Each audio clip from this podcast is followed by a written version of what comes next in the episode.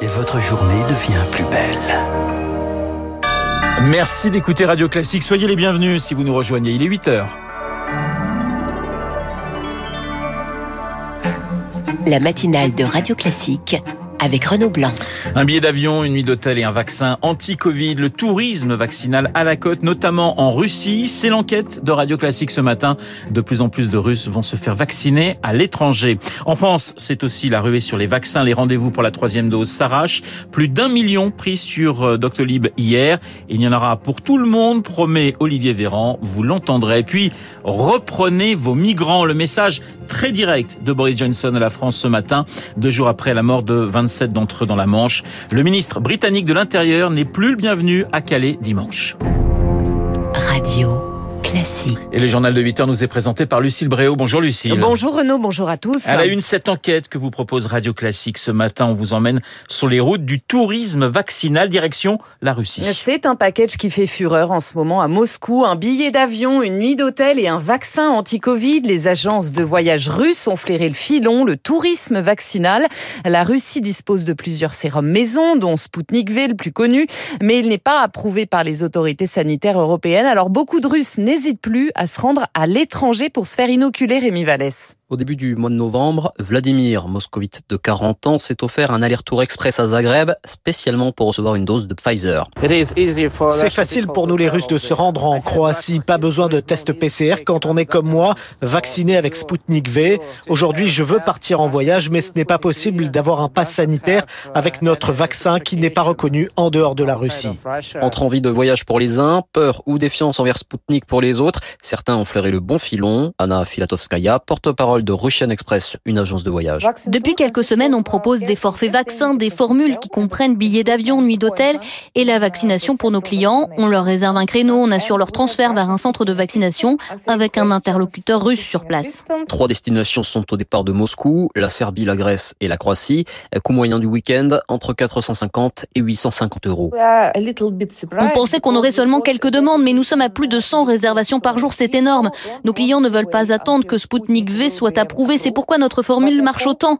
Mais j'espère que le vaccin sera bientôt autorisé. Faute de données suffisantes, cela ne devrait pas être le cas tout de suite, mais après des mois d'arrêt, le processus pour une éventuelle homologation de Sputnik par l'OMS vient de reprendre. Une enquête signée Rémi Vallès pour Radio Classique, la Russie, troisième pays le plus endeuillé au monde depuis le début de la pandémie. Et en France, c'est la rue et hein, pour recevoir une troisième dose. Il y a eu plus d'un million de créneaux réservés rien qu'hier sur la plateforme Doctolib. À partir de demain, 19 millions de Français seront éligibles à ce rappel. Il faudra le faire entre 5 et 7 mois après votre deuxième injection pour conserver votre passe sanitaire. Mais Olivier Véran le promet, il y en aura pour tout le monde. Nous avons euh, largement assez de vaccins en stock pour pouvoir vacciner toutes celles et ceux qui doivent être vaccinés. Il y a plus de 15 000 pharmacies, il y a des milliers de médecins généralistes, d'infirmiers, des milliers de sages-femmes, de kinés qui en ville disposent déjà de plus de 4 millions de vaccins en stock et qui vont pouvoir vacciner. Il y a plus de 1000 centres aujourd'hui ouverts, nous allons rouvrir 300.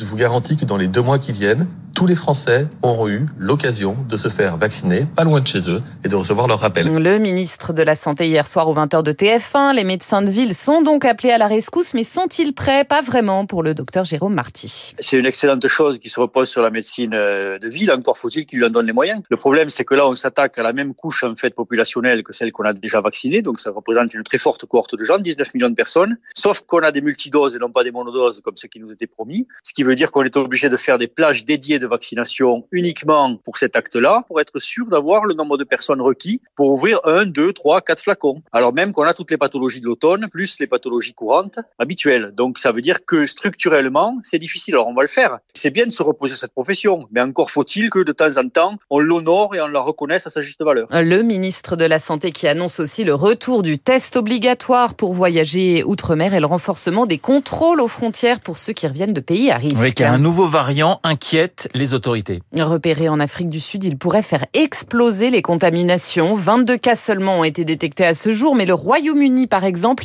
a déjà décidé d'interdire son territoire aux voyageurs en provenance de six pays d'Afrique. Alors, Rémi Pfister, que sait-on de ce nouveau mutant? À ce stade, les scientifiques ne sont pas certains de l'efficacité des vaccins existants contre ce mutant. Il pourrait être aussi contagieux que le Delta car c'est l'un des variants présentant le plus de mutations jamais découvertes, s'inquiète le médecin Angela Cozzi. Présidente de l'association médicale sud-africaine. Ce nouveau variant présente 8 à 9 mutations sur la protéine spike et plus de 50 mutations au total. On ne sait pas encore s'il est plus virulent, mais la plupart des patients atteints par ce variant que nous voyons ont moins de 40 ans. La grande majorité présente des symptômes légers, mais certains ont été admis en soins intensifs. Parmi eux, il y a des personnes de 14 ans et moins gravement malades et qui n'étaient pas vaccinées. Le scénario catastrophe serait qu'ils prennent la place du Delta dans le monde et qu'ils mettent à mal la campagne vaccinale. Alors le généticien Philippe Frogel prévient, l'Europe doit tout faire pour empêcher son apparition. Il suffit qu'il y ait une personne atteinte dans un vol euh, Johannesburg-London, le variant Delta, il est venu tranquillement par avion entre New Delhi et Londres. Il faut mieux contrôler les voyages et les voyageurs. Ce qui m'inquiète en France, c'est les contrôles aux frontières qui sont toujours rudimentaires. Pour Philippe Frogel, la France doit aussi reprendre le séquençage systématique des prélèvements, une stratégie abandonnée depuis trois mois.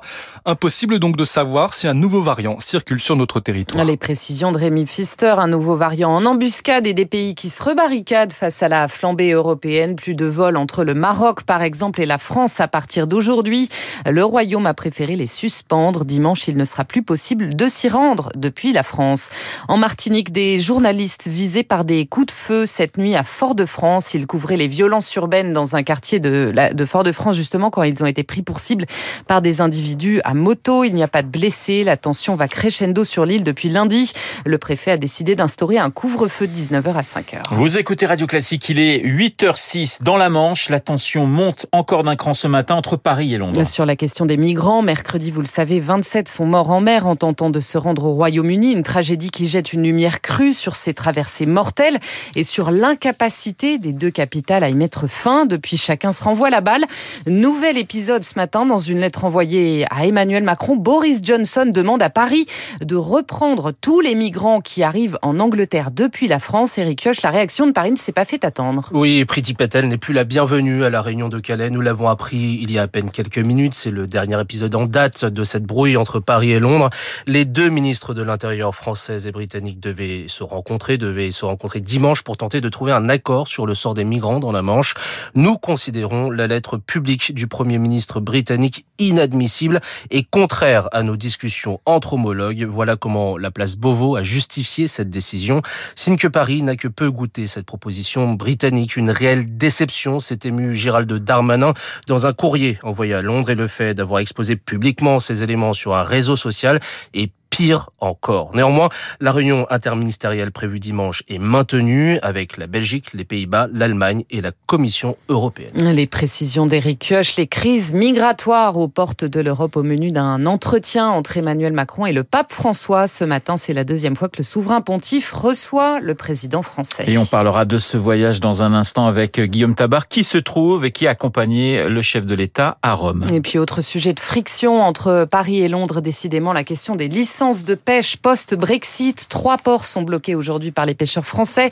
Saint-Malo, Calais et Ouistreham. Ils vont aussi bloquer l'accès des camions de marchandises au tunnel sous la Manche à partir de 14h. Merci Lucille. Lucille Bréau pour le journal de 8h que nous retrouvons à 9h pour un prochain point d'actualité. Dans un instant, Guillaume Tabardonc et puis euh, mon invité, l'historien Jean Sévillia qui publie euh, chez Perrin le